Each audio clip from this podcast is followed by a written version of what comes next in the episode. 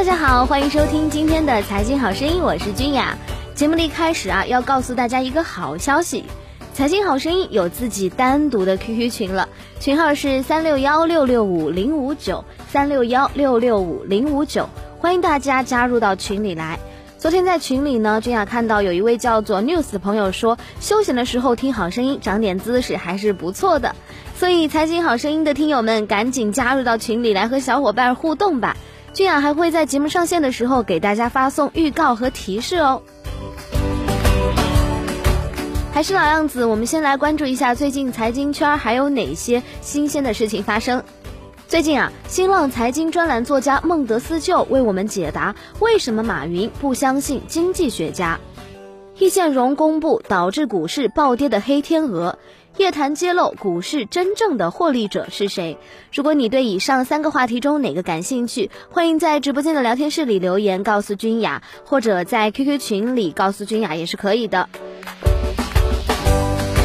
当专业投资者为牛市初期连续几天的上涨高兴得不亦乐乎的时候，过去一段时间，在全球投资领域都享有声誉的中国大妈们，却实实在在地面临着追还是不追的痛苦选择和煎熬。大妈们如何总结自身的错误和教训，成功的赶上这一轮牛市呢？今天的财经好声音，我们一起来关注大妈思维如何战胜大盘。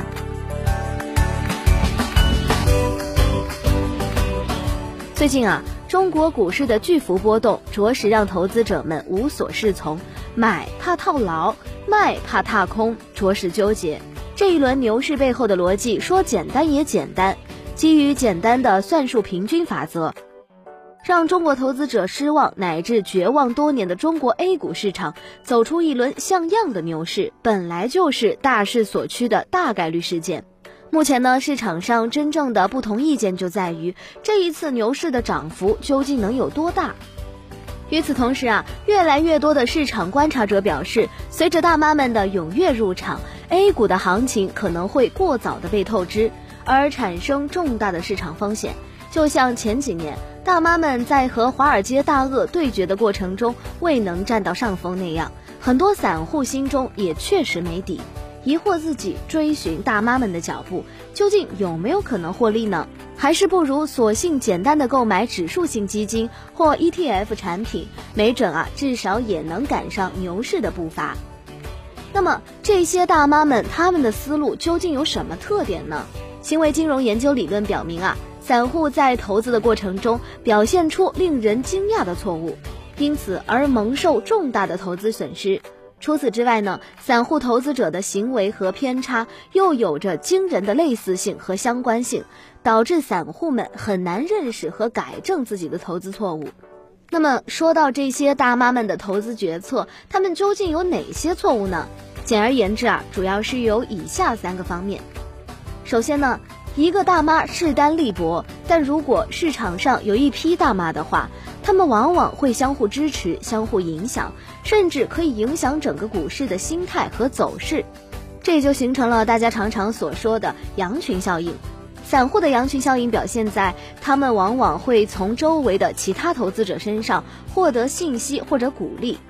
比方说，如果投资者听到周围有其他投资者在股市中投资获利的话，那么会有更多的散户投资者投身于股票的市场。而散户投资者这种自我实现的预测，又可以推动股市在一段时间内的进一步的上涨，从而吸引更多本来对市场没有兴趣或者没有把握的散户投资者加入牛市大潮。投资者在抱团和掩护当中相互壮胆、相互支撑，一不小心啊，把市场推上了一个又一个的新高。虽然有的时候头羊自己也不知道自己在往哪个方向跑。但是羊群都会忠实的跟随，哪怕是一起结伴冲下悬崖，也还是会忠实的跟随。虽然大妈们每个人都觉得市场已经高得令人头晕目眩了，但是大家相互一鼓励，就都相信市场一定会涨得更高。在市场上涨的时候也是这样的，市场下跌的时候也大体类似。这就是投资当中我们所说的反身性，或者是自我实现的预言。第二个方面就是广大散户在投资决策过程中，往往会利用近期市场走势判断今后的市场走势。无论是九九年到两千年的互联网泡沫，还是零七年和零八年的全球危机，几乎在全球各国的金融市场都有一个比较普遍的现象，就是大量的投资者，尤其是中小散户，会在市场接近顶端的时候，义无反顾地参与到市场中去。在中国市场里，最经典的例子就是零七年 A 股达到六千点点位的时候，曾经一度是中国散户开户和参与 A 股市场投机最积极和最活跃的时候。结果呢，众所周知的就是广大的中小投资者都在市场即将出现大跌的时候被套牢在了市场的顶部。诺贝尔经济学家获得者、美国普林斯顿大学心理学教授卡尼曼教授，在半个世纪前就发现，人类行为的一种根本性的代表性的行为偏差：人类倾向于对近期的经历，也就是说市场表现，给予更多的关注；对具体的现象，比如说是邻居大神买了只股票上涨了约百分之五十，对这类的事情会给予更多的关注。对鲜明的事情也会给予更多的关注，比方说是股市连创新高，而往往忽视简单的、客观的和无趣的事实，比方说市场平均每年的回报率和波动率等等。其中一个经典的实验就是让参与实验的每个人在观察到一枚硬币连续扔出多次之后，再预测下一次扔硬币的结果。实验表明呢。当实验参与者观察到硬币连续投出了几次正面或者反面之后，那么预测下一次会出现在正面或者反面的参与者也会明显的增加。这也就是为什么大妈们往往会在市场上涨之后才开始关注、参与，乃至神话般的对待股市。再一个就是说，散户还有一个投资行为趋势，就是他们的反应和决策过程往往比机构投资者要慢。机构投资者可能会在第一时间对消息和行情做出判断和交易，而散户由于信息和投资目标的约束，往往会在市场消息出现或者市场趋势改变之后的一周、一个月，甚至三五个月后，才开始对一则旧闻做出反应。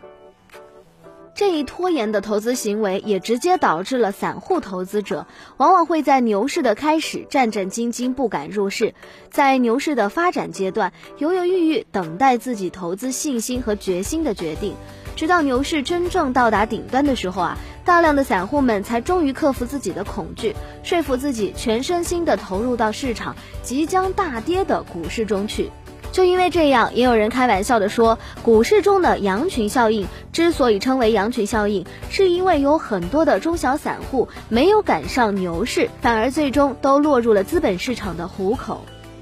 有趣的就是，国内外股票市场的研究表明，中小户投资者的非理性行为在牛市中反映的尤其明显。一方面，牛市让本来就对风险意识不强的投资者格外亢奋；另外一方面啊。赚钱效应进一步强化了投资者对自身投资水平的信心和交易的激进程度。在很多牛市的末期，散户投资者会通过相互安慰、相互支持的方式，让各自相信自己做的是一个再正确不过的决定。再有就是牛市期间啊，上市公司、券商和基金公司们会利用和关注大妈们急切的心情，创造出一些新的陷阱来恭候大妈。结果呢，恰恰是当所有的中小散户都认为市场是一个绝佳的投资机会而进入市场的时候，顶部才会最终出现，并且继而进入重大的调整和反转。因此呢，牛市中的羊群效应往往比熊市中的影响更大，杀伤力也更强。就像上面的节目提到的一样，大妈们如何总结自身的错误和教训，成功的赶上这一轮牛市呢？有三点建议可以供大家来参考。第一就是购买指数型或者是 ETF 基金，多元化投资于各个板块。这对于那些难以准确判断不同板块强弱的朋友，应该可以带来至少和市场表现大体持平的投资回报。第二个就是进行基金定投。既然大家都难以准确的判断市场的每一轮涨跌波动，那么不妨把自己的资金在市场的不同阶段分别进行投资。基金定投还有一个好处，就是保证投资者在市场高位时相应减少风险敞口。在市场低位时更积极的建仓。这也就是为什么中国业绩最好的基金投资者，恰恰是基金定投的投资者。